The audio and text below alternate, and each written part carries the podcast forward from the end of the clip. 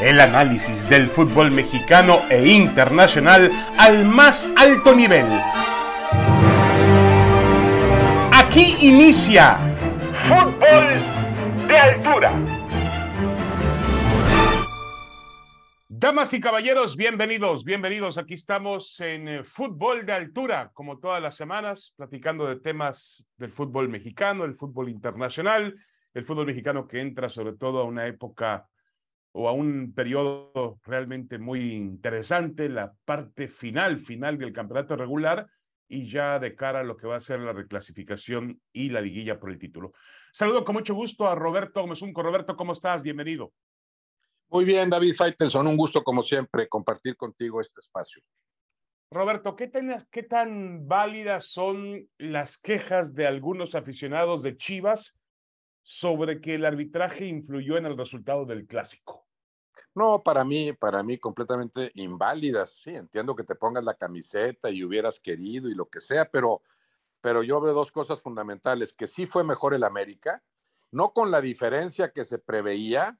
A mí me gustó que las Chivas compitieran bien durante algunos lapsos, pero fue mejor el América, ganó con todo merecimiento y no veo un error arbitral que haya incidido en el curso del partido. Está esa jugada tan mencionada, tan mencionada que, que se desdeña la, extraordinaria atajada de, Ochoa, ¿no? Porque ahí lo, que vale esa jugada primero es eso, es, un atajadón el de, el de Guillermo Ochoa, ¿no? Y después, claro, hay una toma que dices es gol, hay otra toma en que dices no es gol, y, ahí hay que también conocer a, profundidad la, la regla, ¿no? Primero que tiene que rebasar el balón por completo, y segundo que para dar por bueno un gol, no es de que creo que entró, o me da la impresión de que entró, tienes que estar seguro de que entró con repeticiones de por medio. No hay ninguna repetición tan confiable como para asegurar una u otra cosa.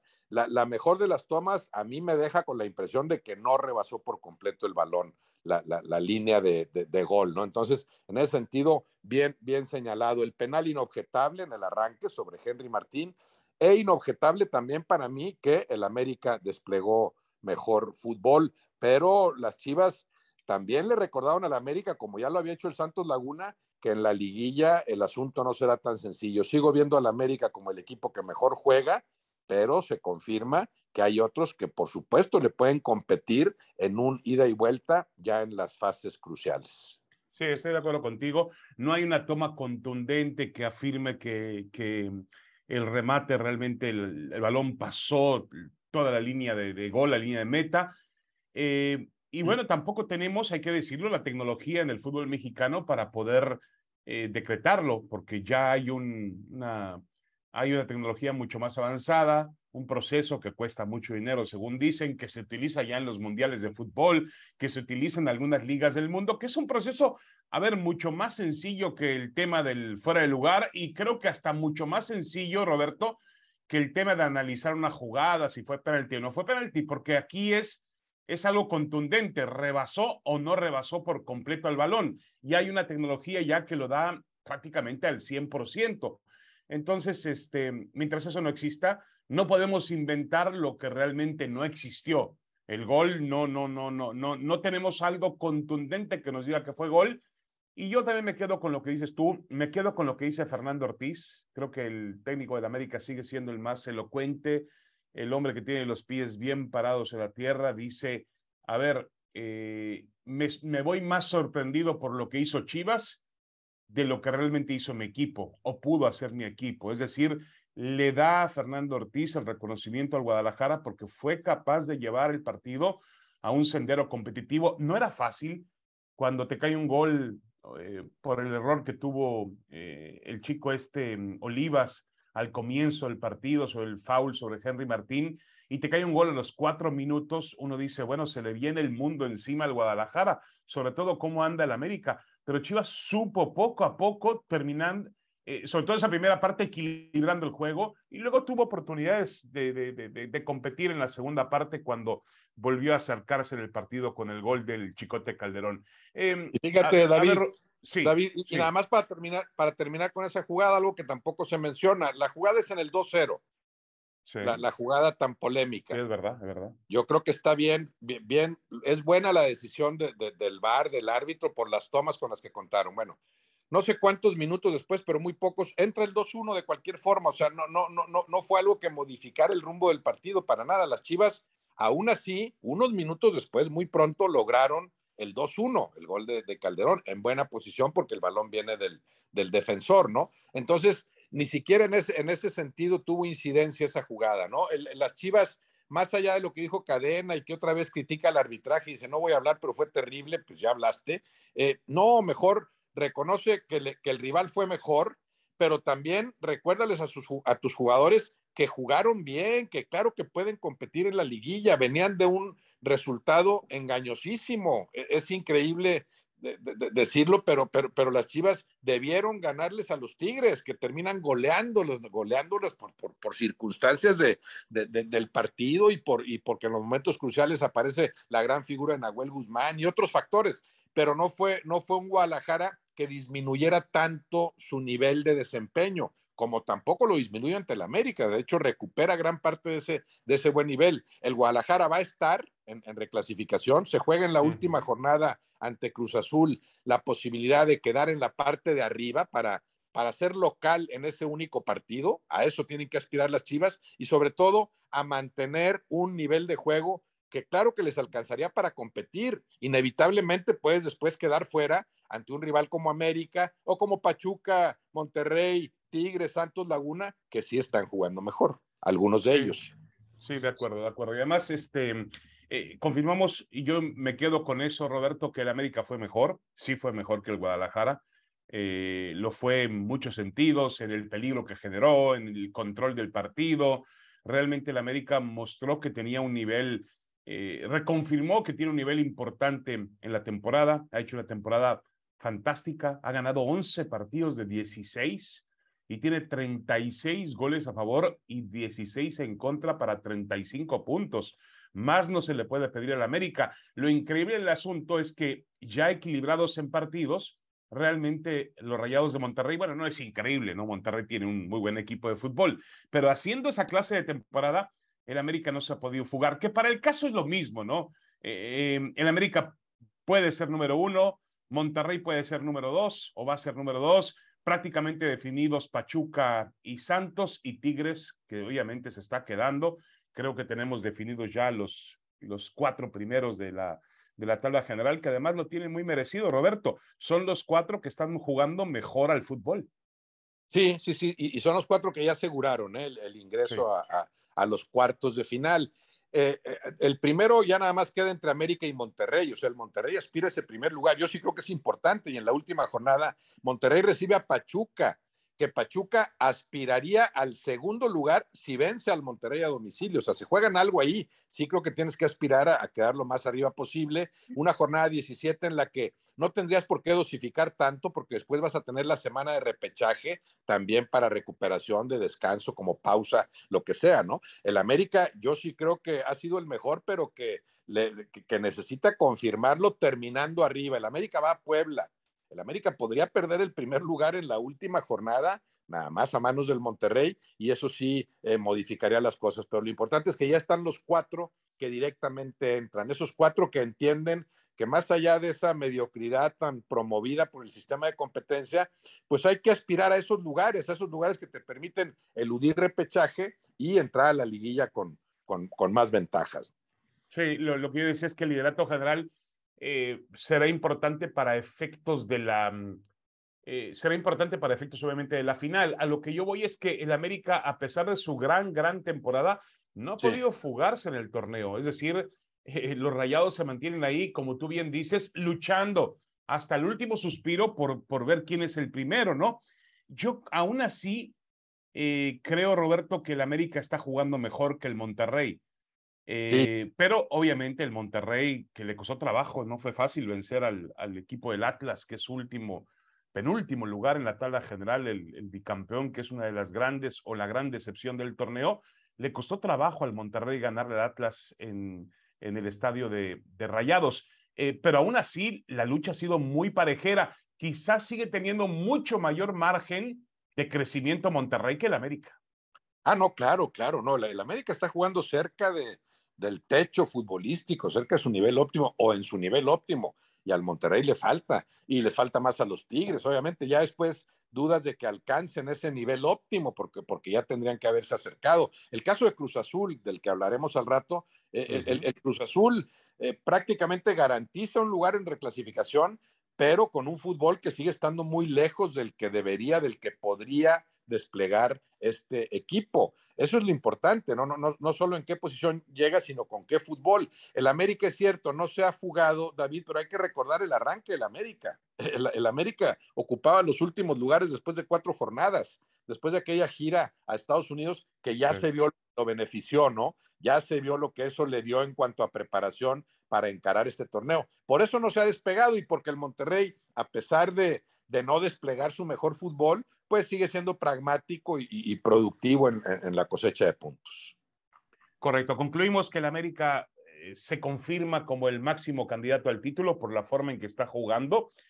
Eh, va a tener oposición, eso está claro. Lo han demostrado en las últimas dos jornadas tanto Santos como el equipo de Chivas, que se le puede competir al América en la propia cancha del Estadio Azteca, que hay que hacer correcto, un partido perfecto, un partido muy concentrado, pero que eh, el América no es, como ya lo sabíamos, y como no lo es nadie en el fútbol, no es invencible el América.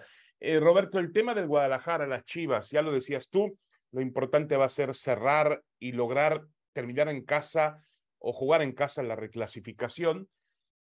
pero realmente muchos aficionados de Chivas se preguntan si el Guadalajara está para algo mayor de lo que ha logrado en este torneo. ¿Lo ves así? ¿Lo ves entre los ocho mejores peleando por el campeonato de la liga?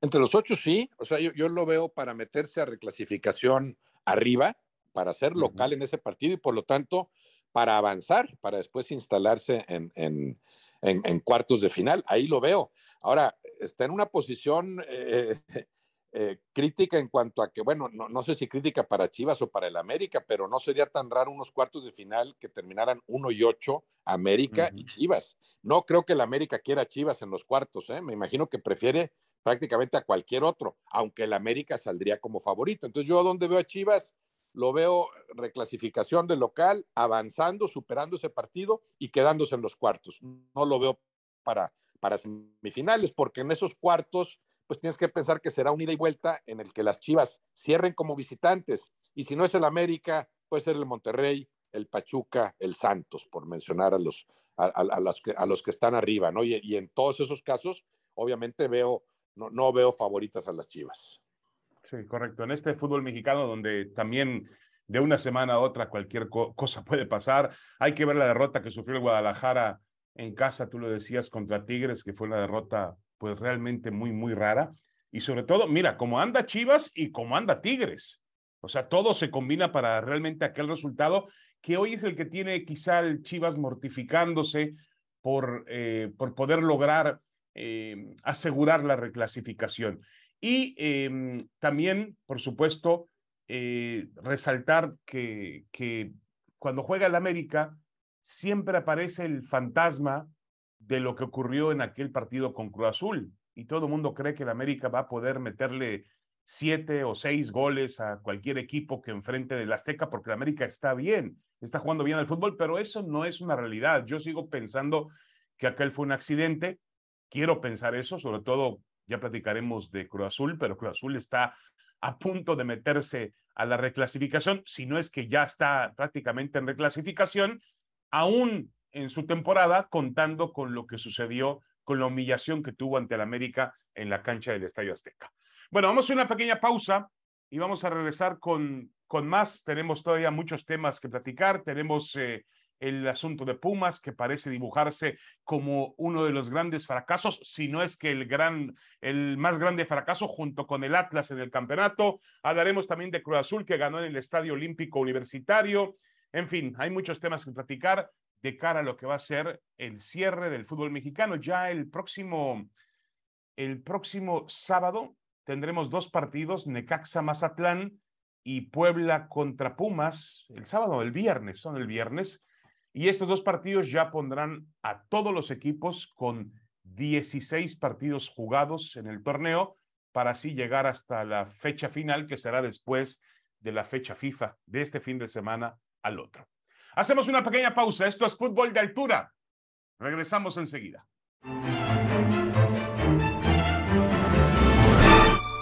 Regresamos, regresamos a fútbol de altura. Aquí estamos en compañía de Roberto Gómez Junco, charlando de temas que tienen que ver con el fútbol mexicano y lo que ha sido este cierre del torneo. Prácticamente faltan tres puntos por disputarse. Algunos equipos tienen un partido todavía extra. El caso del Puebla, el caso del Necaxa. También está por ahí Mazatlán, los Pumas, que tienen un, y Pumas, correcto, que tienen un partido menos. Roberto, el tema de Cruz Azul. A ver, Cruz Azul va y gana en el Estadio Olímpico Universitario. No sé si bien, mal o regular, pero se las arregló para ganar. Eh, los números por ahora de Raúl Gutiérrez, el Potro Gutiérrez, son realmente, eh, son impresionantes comparado con lo que hizo Diego Aguirre, claro. Lo del uruguayo fue, las primeras 10 fechas de Cruz fueron infames totalmente. Y, Raúl Gutiérrez le ha dado un sentido competitivo, al menos en la tabla general.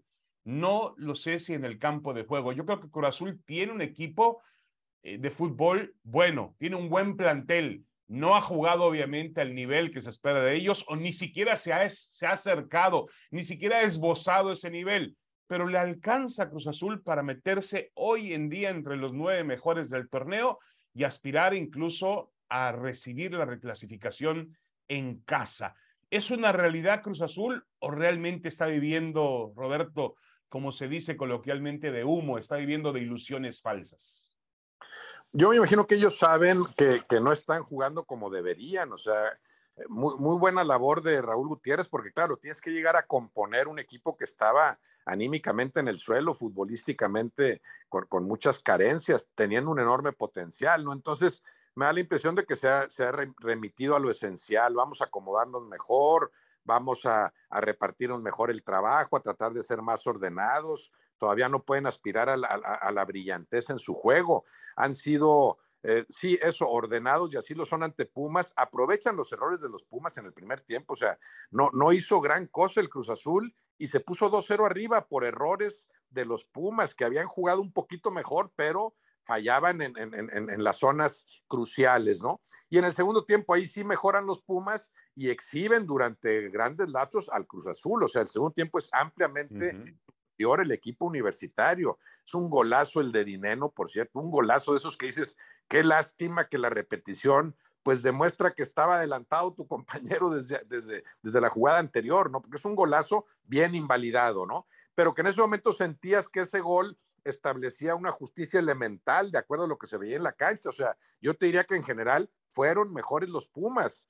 No quiere decir que no gane bien Cruz Azul. Bueno, ganaste bien porque aprovechaste los errores del rival, después defendiste como pudiste, perfecto. Eh, los Pumas todavía aspiran a algo, ganando sus dos partidos, sí tienen una buena oportunidad de meterse, aunque no, aunque lo más probable es que no los ganen. Y Cruz Azul, eh, práctica, ya, ya, aseguró reclasificación, Cruz Azul va a estar en reclasificación y recibe a los Pumas, a, a, a los, a las Al Chivas, uh -huh. a las Chivas con la oportunidad de rebasarlas, recibe a las Chivas y si Cruz Azul gana ese partido, increíblemente estará en reclasificación como local. Yo veo mejores a las Chivas que al Cruz Azul. Esa creo que será una, un buen parámetro para ambos. Las Chivas ahí podrán demostrar que ha sido un tanto circunstancial esto, esto más reciente, las dos derrotas, sobre todo la que sufrieron ante los Tigres, y ante Cruz Azul, las Chivas, incluso como visitantes, deberían de garantizar el, mantenerse arriba, ¿no? Para jugar esa reclasificación como locales. Cruz Azul, yo creo que lo sabe Raúl Gutiérrez, ha, tenido ese mérito de producir, de, estar a punto de rescatar en parte una temporada que, que parecía ya irrescatable, lamentable, pero también deben saber que ya en las siguientes instancias el fútbol que están jugando no les alcanzaría para nada.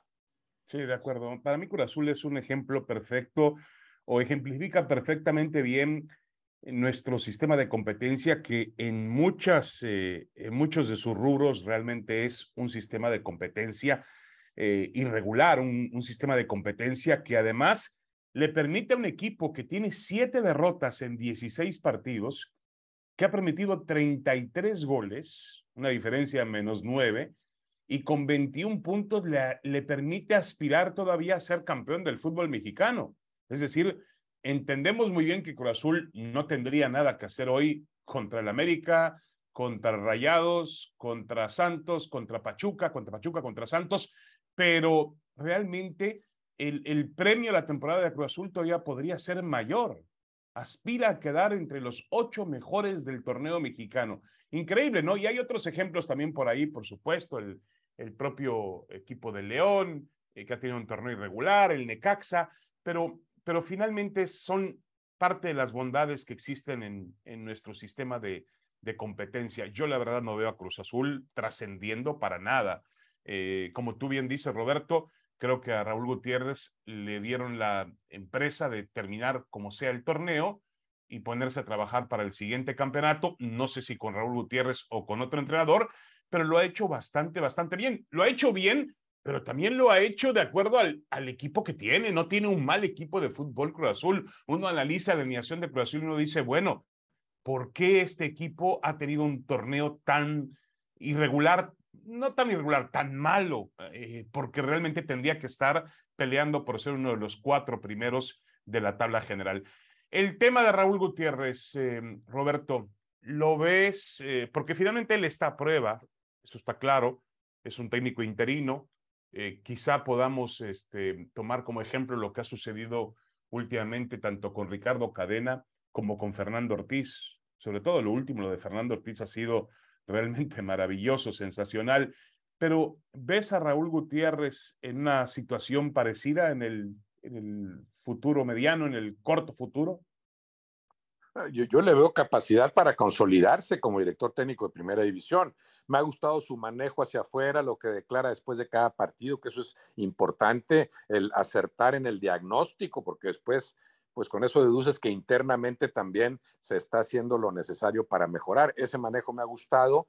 Se ha visto que ha ordenado al equipo, eso remitiéndolo a lo esencial, sin lograr que el equipo juegue como debería, pero, pero lo que tomaste era un desbarajuste, ¿no? Entonces, eh, yo, yo, creo que si pensamos en el potencial de cada equipo y lo que ha jugado, el Cruz Azul ha sido el peor. O sea, el Cruz Azul es el que más debe. Y después me iría yo con los Tigres. Si piensas en el potencial de uh -huh. cada uno, yo, yo, pondría antes lo de Cruz Azul que lo de Pumas incluso, porque el potencial en Cruz Azul parece mucho mayor. En Pumas de repente les llegaron jugadores que a lo mejor Lilini no supo cómo utilizar. El caso muy claro de Dani Alves, siendo un extraordinario jugador, pues no sé si no, no, le han encontrado acomodo, a partir de ahí otros bajan su nivel, etcétera. Pero si nos remitimos al potencial de cada uno, creo que el Cruz Azul, a pesar de haber ya garantizado un lugar en reclasificación, es el equipo que más sale debiendo. Y Raúl Gutiérrez me da la impresión de que ha hecho lo que ha podido. Si, si esto acaba con el Cruz Azul en la reclasificación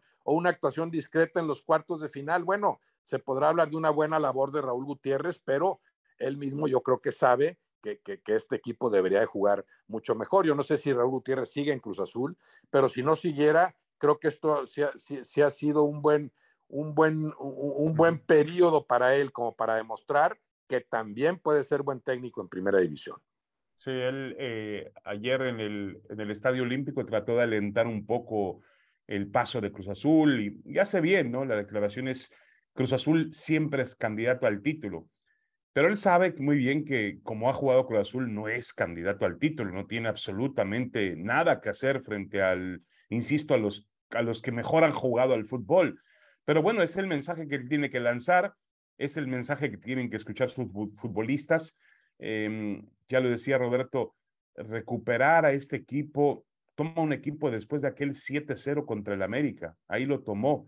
Eh, y realmente recuperarlo moralmente. El equipo ha tenido también ciertos barajustes en cuanto a su, o ha mostrado que tenía ciertas fracturas en su vestidor, la relación de Corona con algunos futbolistas, cómo la gente atacó a, jugadores como el Cata Domínguez y, y, Rafael Vaca. Ante todo eso ha tenido que luchar Raúl Gutiérrez y créame que lo ha hecho bien. ¿eh? A, mí me, a mí me ha enseñado una madurez asombrosa y estoy de acuerdo contigo. Si, si él no continúa con Cruz Azul, porque Cruz Azul siempre tiene planes extraños a partir de su dirección, eh, pero podría eh, abrirse las puertas para eh, trabajar como entrenador de primera división en otro equipo de fútbol.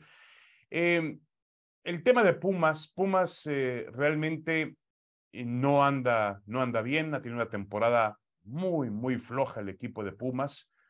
ha, empatado ocho partidos y eso se nota en la tabla general, donde tiene apenas 14 puntos. Tiene un partido pendiente que es contra Puebla, muy difícil, el viernes en el Estadio Cuauhtémoc, pero la temporada de Pumas ha sido totalmente amarga y alejada de los em, juegos pirotécnicos de los cuales hablaban al principio del torneo, que si llegaba del prete, que si llegaba eh, Salvio, que si también llegó eh, Dani Alves, que tenía un equipo diferente el señor Lilini, nada de eso ha funcionado y los Pumas se están convirtiendo en el gran fracaso de la temporada.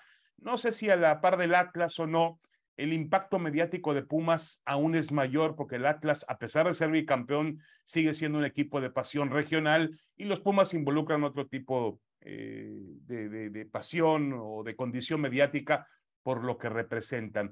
Roberto, ¿lo ves como el gran fracaso de la temporada? Ah, sí, si no se mete sería, sería el gran fracaso, obviamente, ¿no? Si no está entre los 12, es que imagínate lo que estamos hablando, son 18 competidores y te dicen, en el lugar 12 sigues peleando. Quedar entre los seis de abajo, por supuesto que sería el gran fracaso en, la, en la fase regular. Después hay que ver cómo se comportan los equipos en la siguiente fase. Los Pumas todavía aspiran a meterse. Si, si ganan sus dos partidos, se podrían meter, dependen de otros resultados. Obviamente es increíble, pero a estas alturas del torneo, David, hay dos equipos eliminados, Atlas y Querétaro. Los otros 16 aspiran todavía a seguir avanzando y uno de ellos es el equipo de Pumas. Lo, increíble en el caso de estos Pumas es que eh, Lilini tiene al mejor plantel que le han dado y es el peor equipo que ha tenido. O sea, no ha conseguido que ese plantel funcione como equipo. Tal vez le ha faltado capacidad para entender que sí, claro, viene Salvio, viene del prete, viene Dani Alves, Dani Alves, pero eso me obliga a jugar distinto, eso le va a restar velocidad al equipo. Antes un equipo combativo, dinámico, porque tengo que utilizar a los chavos. Eh, se, habla mucho y se sataniza la llegada de Dani Alves, pero tú ves las actuaciones de Dani Alves y, y es de lo rescatable de estos Pumas. Claro, tal vez por sus características de juego y por encontrarle posición, y, si modificaste otras cosas, afectaste el ritmo y el, y, el, y el juego general del equipo. Pero no podemos hablar de un Dani Alves que cometa grandes errores, que, que, que, que tenga incidencia en las derrotas, ¿no? No sé si, si, si algunos compañeros al llegar Dani Alves medio que se acomplejan y se apantallan con la figura y ya no rinden lo mismo. Pero qué temporada ha tenido Dineno, por ejemplo, que ayer metió un golazo, es un golazo, pero falló tres o cuatro, un golazo que le, le invalidan bien invalidado, pero falló tres o cuatro, o sea, Dineno muy lejos del nivel que llegó a mostrar, Diogo intermitente, del, del, del prete eh, simplemente inadvertido, Salvio con, con, grandes pinceladas, pero también sin asumir la responsabilidad de, de, de, conducir los ataques de su equipo. O sea, eh, son, son unos Pumas que si ves de uno en uno, si los analizas como plantel, es el mejor plantel que ha tenido Lilini y es por mucho el peor equipo que ha tenido con Pumas también.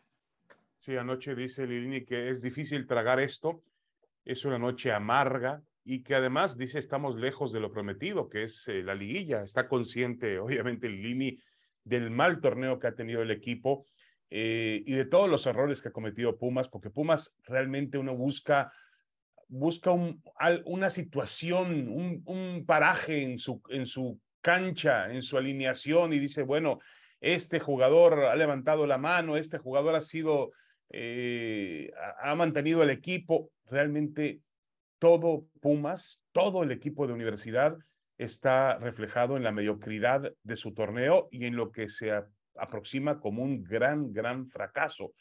Eh, pareciera, Roberto, en efecto, que cuando Lini tiene más es cuando menos entrega, cuando tiene menos entrega más y, lamentablemente la gente de Pumas está muy molesta con esto.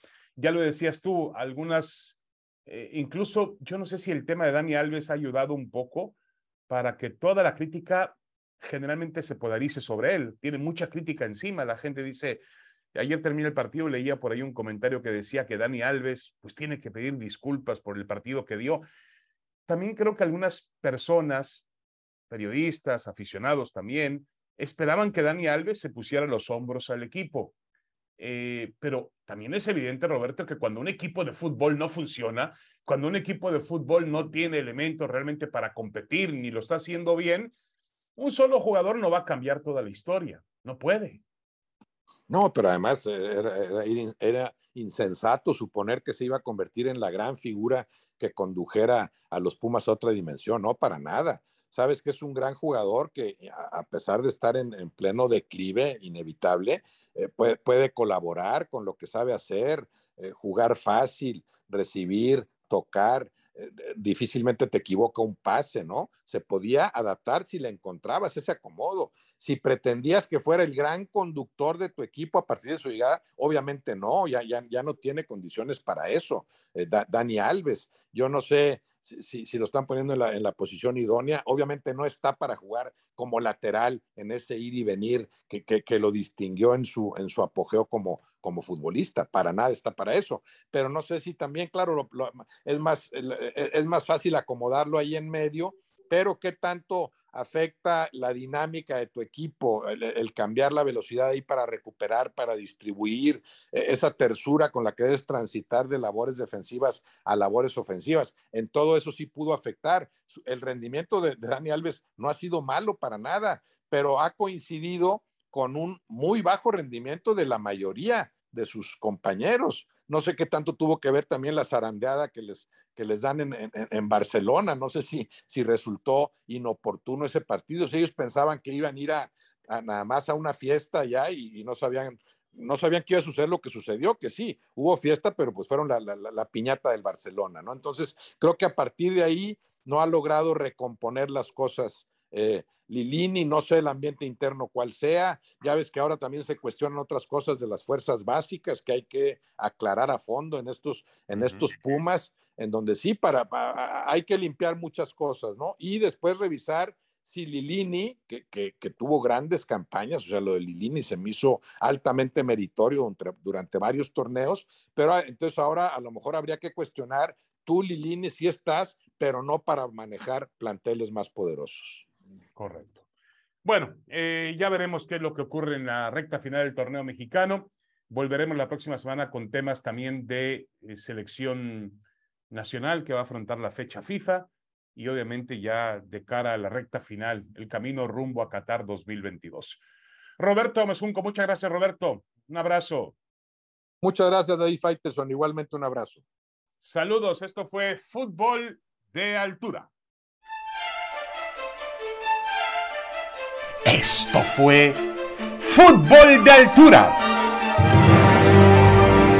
El análisis del fútbol mexicano e internacional al más alto nivel